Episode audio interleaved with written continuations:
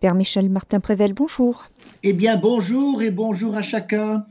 Alors aujourd'hui euh, se pose la question de la punition ou de la tendresse. Lequel des deux choisir? Peut-être un mélange des deux et de quelle manière? Oui, alors effectivement, ce titre euh, évoque peut-être une sorte de, de choix à faire quand on élève des enfants. Parce que, bien sûr, ça vise l'éducation. C'est dans l'éducation, c'est aussi bien au sein de la famille, mais ça peut aussi se comprendre, bien sûr, dans l'éducation au sens plus large. Je pense notamment à l'école, au mouvement de jeunesse, comment on se préoccupe aujourd'hui de ces vraies questions d'éducation qui semblent particulièrement perturbées.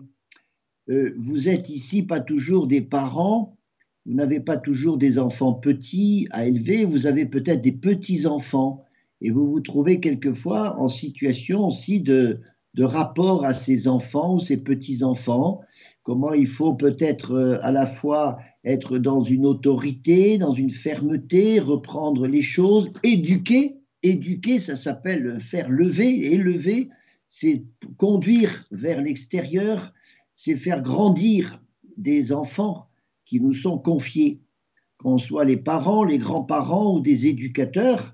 Voilà une tâche qui est tellement, tellement noble et qui aujourd'hui semble en difficulté.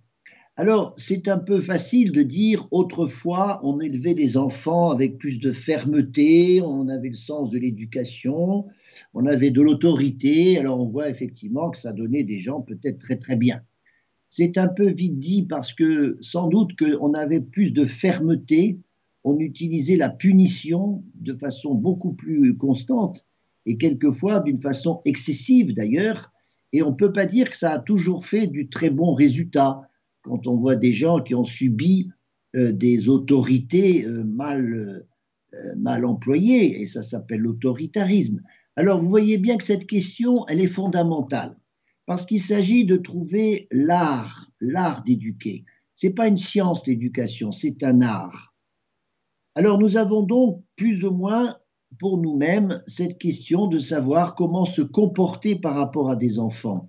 Est-ce qu'il faut de fait faire appel à des reproches, des punitions, des choses qui sont là pour contraindre l'enfant?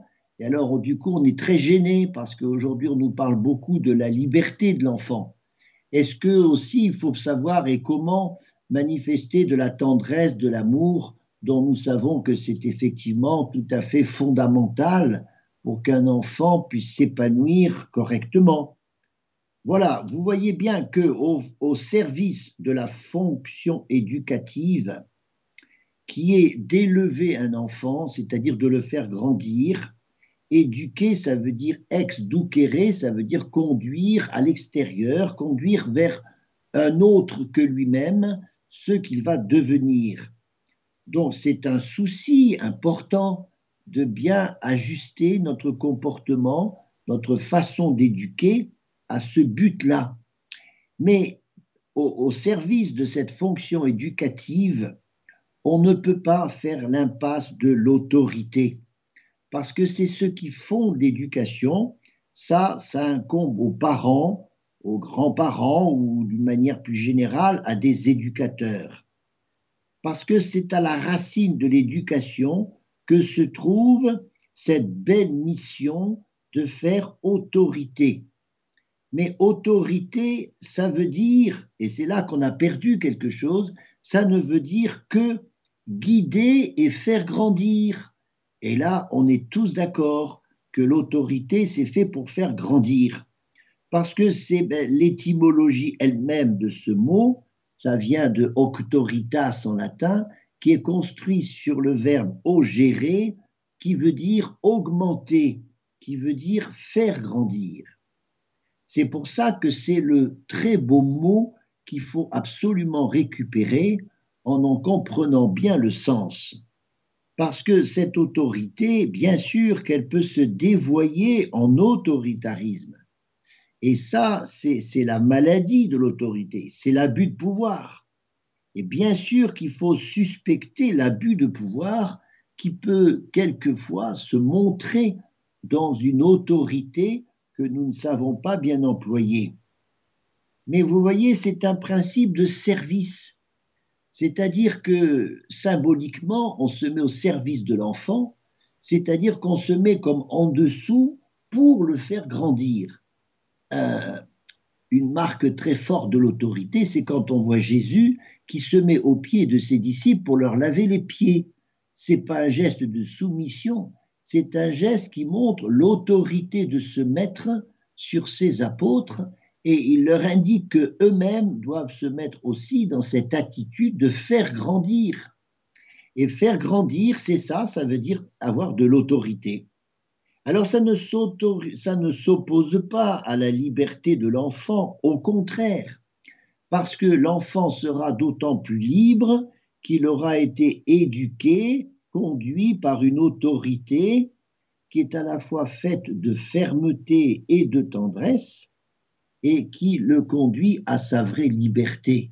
Sa vraie liberté, c'est d'être rendu libre par rapport à toutes ces ces tentations, ces, ces, tensions mauvaises en lui, on va dire tout ce qui peut être un peu sauvage et qui a besoin d'être organisé et maîtrisé.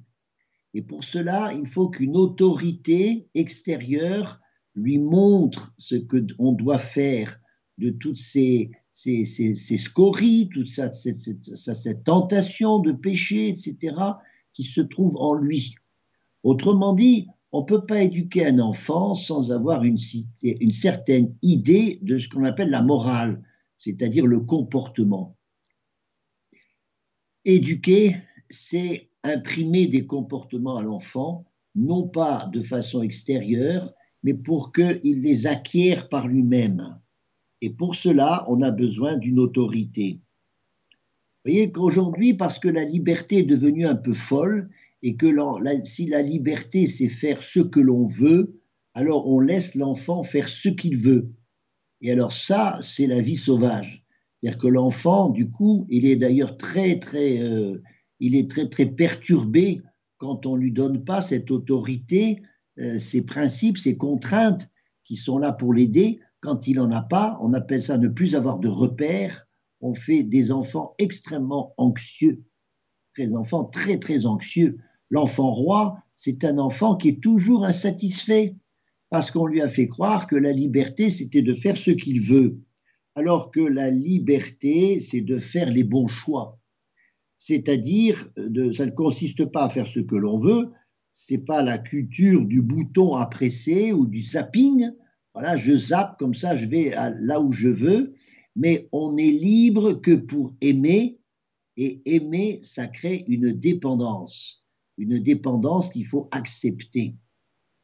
En fait, euh, l'autorité, elle est faite pour que l'enfant découvre que sa liberté vient de ce qu'il va justement contraindre ses tendances mauvaises, ses défauts. Libérer ses talents, ça veut dire à la fois dire oui à la vie, mais c'est en même temps dire non à la mort. Et ça, c'est une sorte de, de, de questions fondamentales quand l'enfant grandit. De fait, il découvre que tout n'est pas bon pour lui. Alors l'autorité est à côté de lui pour euh, justement pour euh, favoriser ses choix essentiels. On entend, vous savez, le Seigneur dit dans le Deutéronome 30, Je te propose de choisir entre la vie et la mort, entre la bénédiction et la malédiction. Et le Seigneur ajoute, Choisis donc la vie. Alors c'est là qu'on éduque un enfant en lui disant choisis la vie. C'est-à-dire voilà ce qu'il y a entre un chemin de mort et un chemin de vie. Bien sûr que tu as ton libre arbitre qui est là pour pouvoir choisir la vie et la mort, mais choisis la vie. Et aujourd'hui, il faut se battre contre un faux concept d'autonomie et de liberté qui a été très perverti par l'individualisme où chacun doit être libre au sens où libre des autres.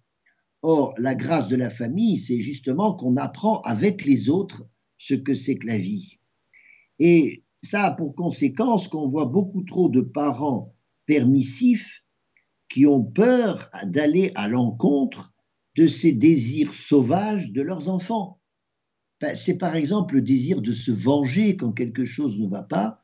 Ça, c'est un désir sauvage il faut éduquer cette propension à la vengeance pour tout doucement la tourner vers le pardon. Et ça, c'est tout un travail qui demande du temps. La liberté de l'enfant, c'est justement l'orienter vers des choix qui sont pour son bien. On voit aussi une autre habitude sociale qui consiste à se situer comme un, un parent copain.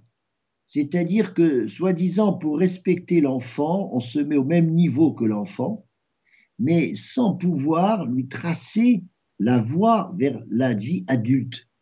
C'est un peu un comble parce que c'est le parent qui devient enfant alors qu'il faut qu'il euh, prenne l'enfant pour qu'il devienne un adulte. C'est une drôle de conception de laisser l'enfant au niveau de l'enfant parce que l'adulte refuse d'être adulte et il devient un enfant. C'est le parent copain. Et c'est parce que cette vie adulte est encore inconnue à l'enfant qu'il faut qu'il la découvre à travers le parent. Et voilà pourquoi au gérer, c'est faire grandir, c'est-à-dire passer de l'état d'enfant à l'état d'adulte. C'est bien ça, éduquer un enfant. Et pour ça, il faut que nous, on se situe sur l'autre rive pour être un appel à cette vie adulte et non pas traverser le gué pour être du même côté que lui. Vous voyez que c'est cette distance, c'est cette distance finalement qui fait l'autorité et qui est bonne. C'est une sorte de l'autorité, c'est une sorte d'incitation à faire marcher l'enfant en eau profonde, à la rencontre des autres, à la rencontre de la vie, de ce qu'il va avoir à affronter. Et ça, ça demande le soutien d'une autorité parentale qui est ferme, qui est juste et qui est bien située de l'autre côté de la rivière. Ça veut dire qu'il n'y a pas d'éducation sans respecter une différence. Une différence que l'on peut, d'une façon coupable, utiliser en abus de pouvoir. Parce que c'est l'adulte qui sait, c'est l'adulte qui a de l'expérience. Et s'il ne se sert de cela que pour écraser l'enfant, ça, c'est de l'autoritarisme, c'est de l'abus de pouvoir. Mais cette différence, il faut la garder parce qu'elle est bonne. La différence des générations, c'est quand la personne ne devient elle-même que dans la rencontre avec une autre génération. Et on pourrait insister sur euh, justement cette différence des générations, non seulement entre parents et enfants, mais aussi entre grands-parents et, petits-enfants. Voilà cette bonne différence, cette, ce saut, ce saut qualitatif qu'il y a d'une génération à l'autre, qui est une incitation à grandir. Vous voyez, on retrouve toujours la racine du mot autorité qui est si importante à comprendre. Euh, c'est ce que disait Benoît XVI, que l'être humain devient lui-même en demeurant autonome, oui, apprendre l'autonomie, mais en entrant en contact avec l'autre par des relations qu'il peut interrompre à tout moment, et c'est cette différence avec l'autre qui l'invite à grandir. Alors, il y a là-dedans la question d'aimer, parce que c'est parce qu'on aime qu'on veut faire grandir voyez comment un parent autoritaire, un parent tyrannique, il est toujours gêné par l'enfant. Et il a une sorte de, de, mauvaise solution en lui, c'est de grandir lui-même en écrasant son enfant. Ça, c'est l'attitude du tyran. Mais le parent qui aime, il veut faire grandir son enfant. C'est pour ça qu'il est aussi capable de se mettre à son niveau, non pas parce qu'il est à son niveau, mais parce que en se rapprochant de lui, il invite à grandir, à monter, à être éduqué. Alors la vie est faite, on le sait bien, de contraintes.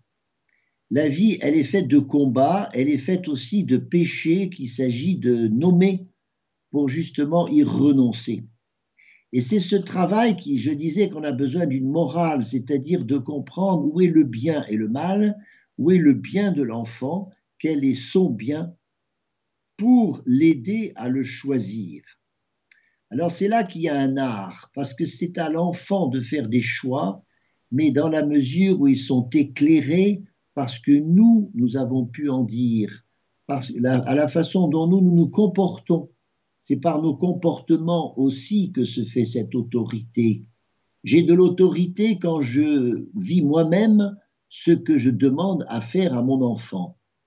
Alors il n'y a pas d'autorité plus belle que celle qui consiste pour l'enfant à imiter déjà ce que fait son parent ou son éducateur. Ça veut dire qu'on avance bien que parce que l'on a des glissières. Vous savez, c'est l'image de l'autoroute. Il y a des glissières de sécurité. Elles sont là pour le bien des automobilistes. Et donc l'enfant voit bien, et c'est souvent ce qui fait un peu sa rébellion, c'est qu'il veut transgresser des lois, il veut transgresser des interdits. Mais c'est parce qu'il a besoin de les mesurer, de se faire lui-même à la mesure de ces interdits. Et c'est comme ça qu'il va les intégrer c'est ce que font les fleuves qui ont besoin aussi de leurs rives pour éviter les débordements et les crues dévastatrices. On voit bien que les rives du fleuve, elles commencent dès la source. Et c'est ce qui va faire le torrent un peu impétueux, comme le sont les enfants, qui sautent de caillou en caillou un peu rugueux. Alors c'est ça l'éducation, il y a du rugueux, mais il y a des rives qu'il faut, pas, qu'il faut toujours maintenir dans ce torrent. Ce torrent va devenir de plus en plus une rivière, il y a toujours des rives, et la croissance se fait d'autant mieux pour ce fleuve qu'il reste justement contenu par des rives. Sinon, eh bien, il envahit les plaines et pour ainsi dire, il perd son énergie dans des crues inutiles. Mais c'est parce qu'il reste dans ces rives qui sont des contraintes, qu'il garde toute sa puissance et qu'il va animer des moulins, etc. Et puis on voit ce grand fleuve qui arrive à la mer, alors beaucoup plus majestueux, puissant, mais qui est justement absolument sauvé de ses caprices et de ses passions. Voilà comment un enfant est malheureux quand il n'a pas de rive, quand il n'a pas ses glissières de sécurité, il est dans des caprices, dans des passions qu'il n'arrive pas à, juguler. Il devient esclave de ses passions. Et ce que l'on a cru être cette liberté en laissant l'enfant à l'enfant faire ce qu'il veut, c'est exactement le contraire. On le rend esclave de ses passions. Un sauvage est malheureux parce qu'il ne sait pas gouverner ses passions. Et il y a aussi cet aspect de confiance en soi qui ne grandit pas chez un enfant qui ne connaît pas une certaine autorité. Cette confiance en soi, elle s'appuie sur euh, euh, ce que fait l'autorité, c'est-à-dire que l'autorité encourage, reconnaît ce qui est. Et euh, l'autorité ne cache pas le sens de l'effort. Et, et c'est comme ça que l'enfant va être attendu dans un certain effort, encouragé. C'est le fameux peut mieux faire oui, tu as fait quelque chose de bien, mais tu peux mieux faire. Il n'y a pas plus, plus encourageant que ce peut mieux faire. Et ça peut être démobilisateur si on en fait un reproche, en, en montrant la limite, en lui disant Mais tu n'es qu'un imbécile. Il faut jamais dire ça à un enfant. Mais combien tu pourrais faire mieux? Vous voyez, des paroles moqueuses ne sont pas des paroles d'autorité, mais au contraire, avec l'autorité construite comme un service, alors en face, nous trouvons l'obéissance de l'enfant qui accueille l'autorité parce qu'il sent que c'est bon pour lui, que ça lui fait du bien. Il n'y a pas plus esclaves que ceux qui ne sont pas repris, qui ne sont pas... Parce que se reprendre un enfant, c'est s'intéresser à ce qu'il est. Voilà pourquoi il y a une sorte de bonté inhérente à la correction qui peut aller jusqu'à la fessée. Oui, pourquoi pas Alors parlons de ça parce qu'il y a une tentation aujourd'hui, parce que les corrections et les fessées s'accompagnent trop souvent de violence, d'impatience, de, de colère. Et c'est à cause de cela que la fessée peut être effectivement très grave elle peut devenir très grave si ça n'est que de la violence. Et la violence, vous savez, c'est la faiblesse des forts. en fait, la violence vient de ce que l'on est soi-même insatisfait. On est insatisfait de l'enfant Et alors on le punit parce qu'on veut se venger, parce qu'il ne correspond pas à l'idée que l'on s'est fait de ce qu'il doit devenir. On est déçu.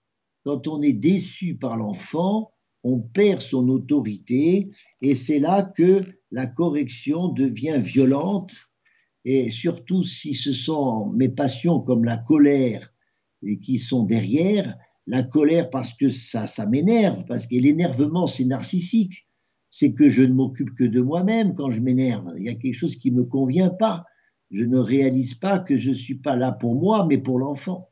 Alors c'est cette attitude-là qui, qui corrompt complètement la fessée ou la correction ou la punition.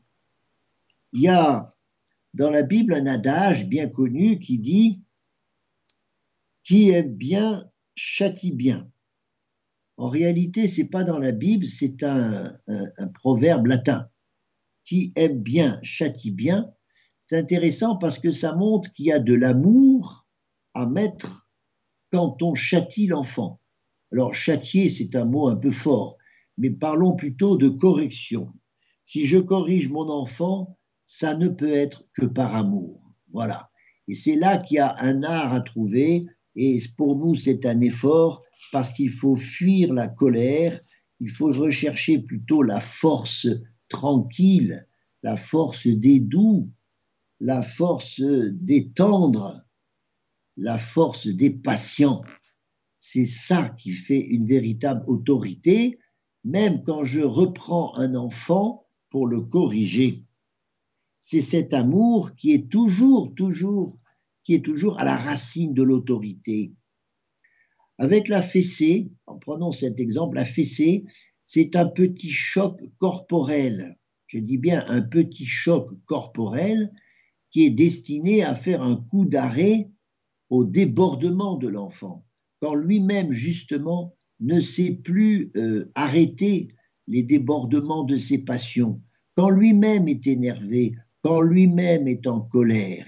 Il s'agit de faire un barrage à cette colère pour qu'il réalise que cette colère est en train de le détruire. Corrige ton fils tant qu'il y a de l'espoir, mais ne te laisse pas aller au désir de le faire mourir, dit euh, le proverbe 19-18. Corrige ton fils tant qu'il y a de l'espoir, parce que quand ça sera trop débordant, justement quand la colère va être trop forte chez l'enfant, alors c'est surtout pas qu'il faut qu'il y ait aussi de la colère chez moi, mais il faut qu'il y ait cette barrière à cette colère avant qu'elle devienne trop forte. Et c'est comme ça que l'enfant apprend à gouverner sa colère. Et je répète, il va le faire d'autant mieux que moi-même, je sais aussi gouverner ma colère. On, voit quelquefois dans certaines familles cette ambiance de colère, de, de violence un peu systématique, où chacun se libère de ses énervements, de tout ce qui est complètement narcissique. Là, on a besoin de se défouler et alors on estime que c'est normal. Il faut dire que ce n'est pas normal et qu'il y a des barrières, il y a des glissières qu'il faut accepter pour qu'on puisse les uns et les autres s'aider à s'aimer. Cette, mise en place de l'autorité, moi je dis que c'est une, une image bien connue aussi, c'est une main de velours dans un gant d'acier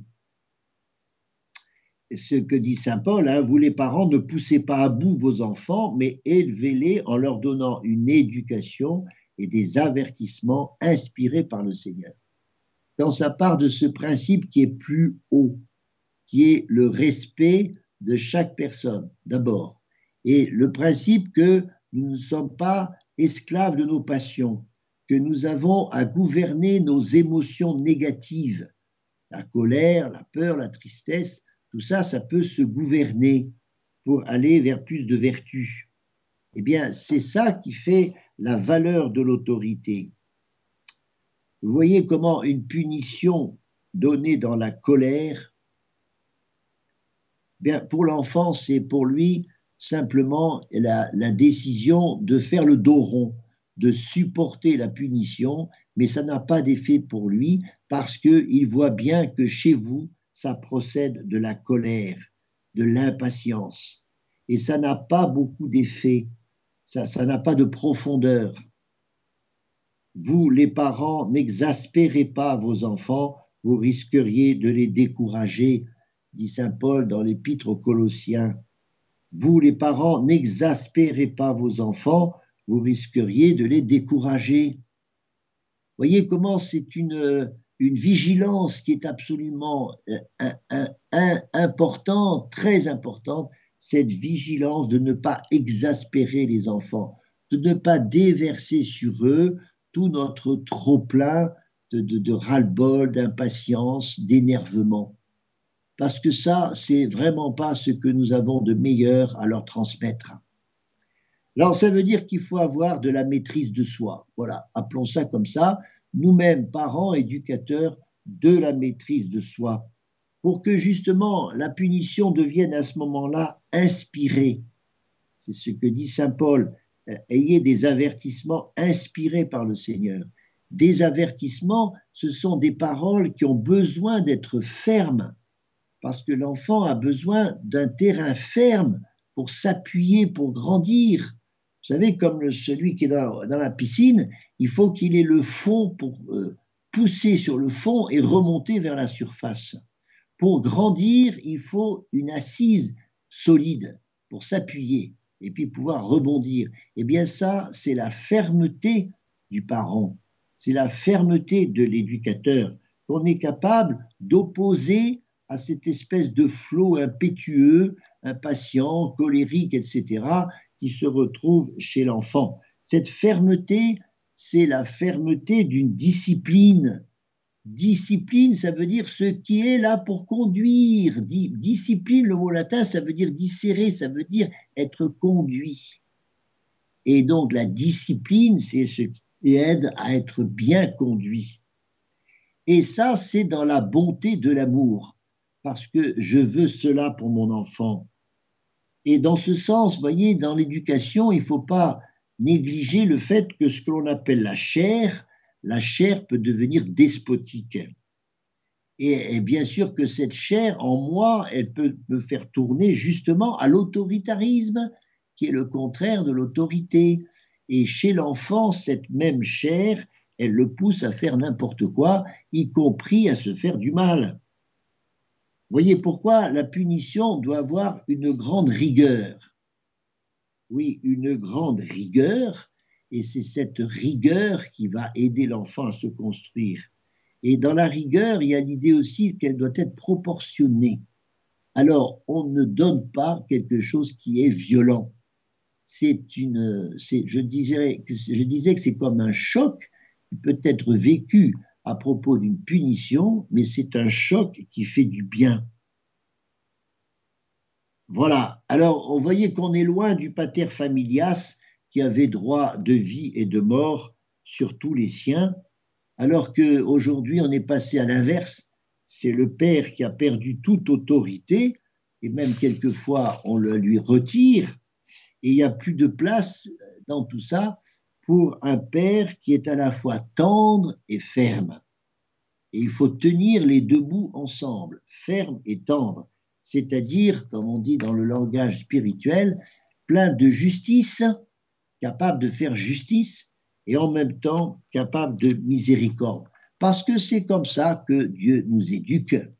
Finalement, vous ne croyez pas qu'il y a à trouver chez Dieu la véritable, le véritable sens de ce qu'est l'autorité, le sens de quelquefois ce qui peut être là pour nous punir, non pas parce que ça fait de la peine, mais, mais parce qu'à travers une peine, on apprend le sens de la vie.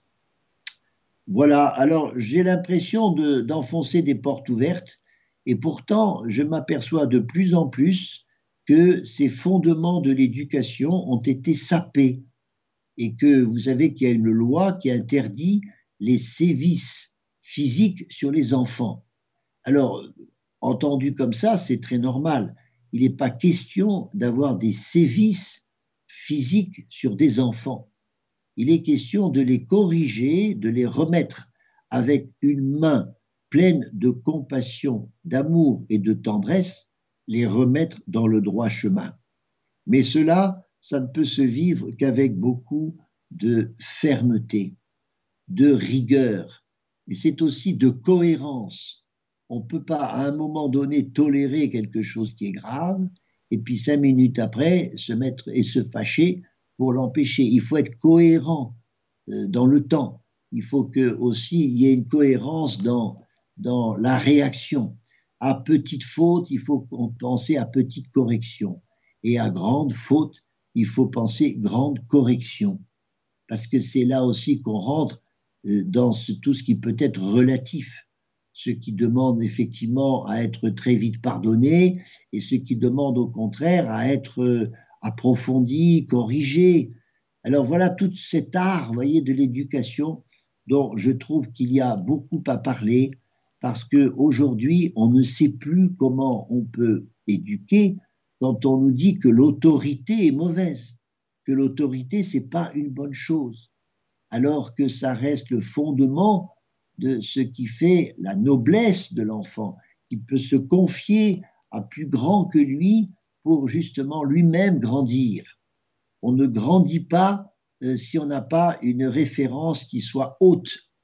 Pour grandir, il faut lever les yeux, il ne faut pas regarder euh, ses chaussures. Eh bien, c'est ça qui est reçu dans l'autorité.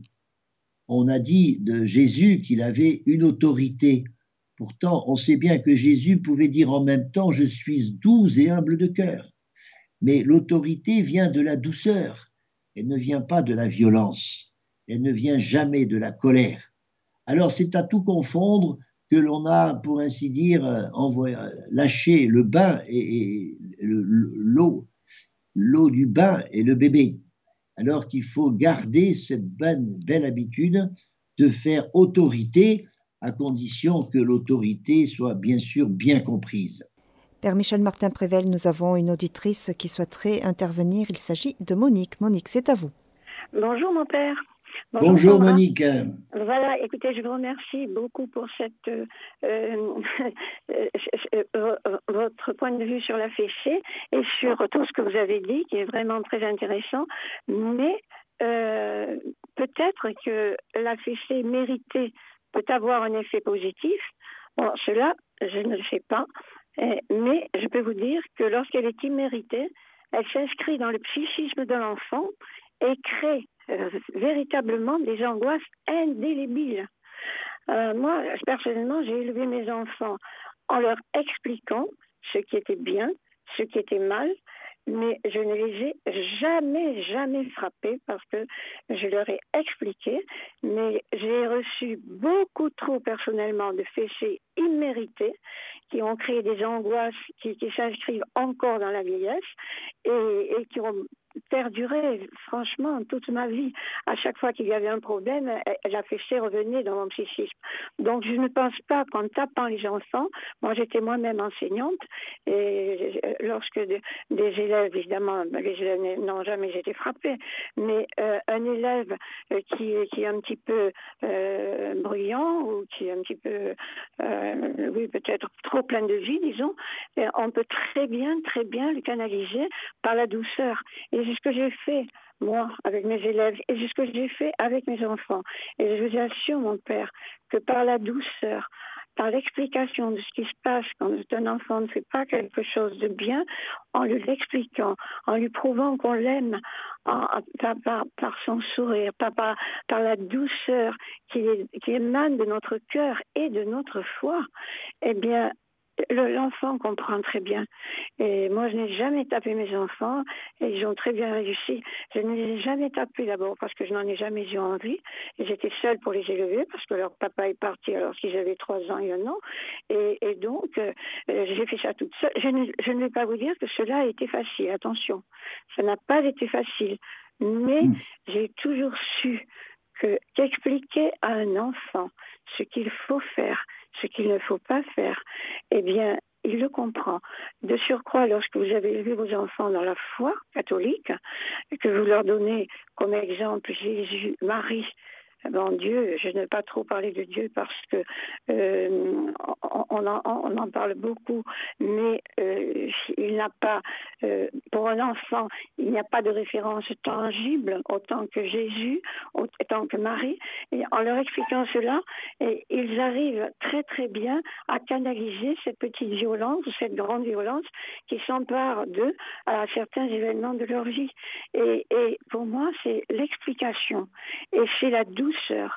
Voilà quelles sont les armes. Oui, mais Monique, je suis tout à fait d'accord avec vous. J'ai jamais dit qu'il s'agit oui, d'un. Alors, je n'aime pas dire frapper un enfant. Parce que le bras n'est pas fait pour frapper. Le, bras est fait pour conduire, c'est très différent. Donc il ne s'agit pas de frapper un enfant. J'ai parlé de la correction au sens où il y a des moments où l'enfant doit vivre ce qu'est une contrainte, parce que dans la vie adulte, il va avoir des contraintes. Donc moi, je ne suis pas pour une éducation où il n'y a aucune contrainte. Au contraire, je trouve que la, la correction, c'est le fait qu'une contrainte, et ça se fait bien sûr dans la douceur, Monique, il ne s'agit surtout pas de violence.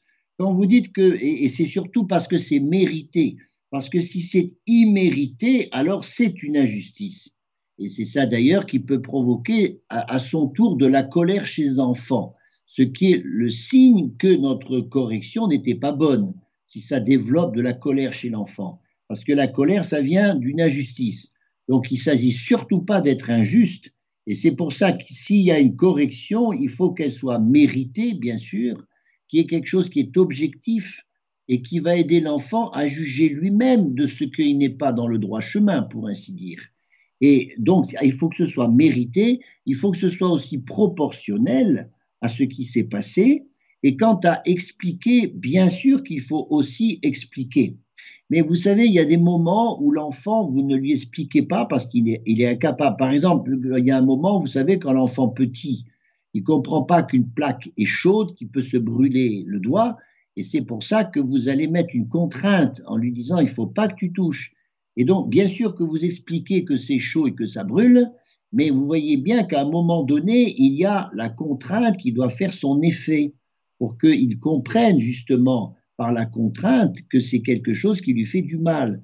Donc vous ne pouvez pas être dans une, espèce de, vie à l'eau de rose où l'enfant est toujours en train de tout comprendre, de tout admettre. Il y a des moments où vous avez à lui faire comprendre qu'il faut mettre une barrière, il faut qu'il y ait des glissières et qu'on ne, on ne franchit pas le mur à certains moments voyez, c'est de ça dont je parle. Et ça s'appelle une correction, ça s'appelle pas du tout frapper un enfant, et surtout pas dans la violence, parce que ça, c'est la caricature de l'autorité. Et je crois que vous avez eu de l'autorité parce que vous avez eu d'abord de l'amour de vos enfants. Et c'est bien, j'en ai bien d'accord. Il faut aimer pour, pour élever, il faut aimer. Il faut, il faut, c'est ce qu'on ce résume mal dans ce proverbe qui aime bien châtie bien, vous voyez. Voilà ce que j'ai voulu dire. Oui, mais je vous dis, moi, mon père, qui aime bien, châtie bien, euh, je, ne pense pas que l'on puisse. Euh, la, correction corporelle n'amène pas, n'amène pas toujours à l'effet espéré, croyez-moi. Ah non, ah mais je suis d'accord, surtout quand c'est mal fait, parce que c'est très souvent mal fait. Parce que dans une correction corporelle, hein, on voit bien que moi, j'y mets ce qui, à moi, me convient pas. C'est-à-dire que je suis dans, soit dans la vengeance, je suis dans l'énervement, je suis dans la colère, etc. Et c'est pour ça que beaucoup de nos corrections ne sont pas, ne sont pas justes. Et j'ajouterai là-dessus qu'il faut être capable de demander pardon à un enfant ah quand on ne l'a pas corrigé d'une façon juste. Alors ça, c'est très très bon pour l'enfant. Euh, il faut être capable de le reconnaître. Parce que nous ne sommes pas des parents parfaits en réalité. Voilà. Faut savoir le reconnaître. quelque chose? J'ai connu mon père. Euh, mon père est parti à la guerre. J'avais six ans. J'avais six mois, pardon. J'avais six mois. Donc je ne le connaissais pas. Lorsqu'il est revenu, j'avais six ans. Puisque la, guerre a duré cinq ans et demi. Donc, euh, euh, la Seconde Guerre mondiale. ce qui fait, c'est pour cela que ce qui se passe actuellement me parle beaucoup, vous savez. Euh, donc, j'avais six ans, je ne connaissais pas mon père.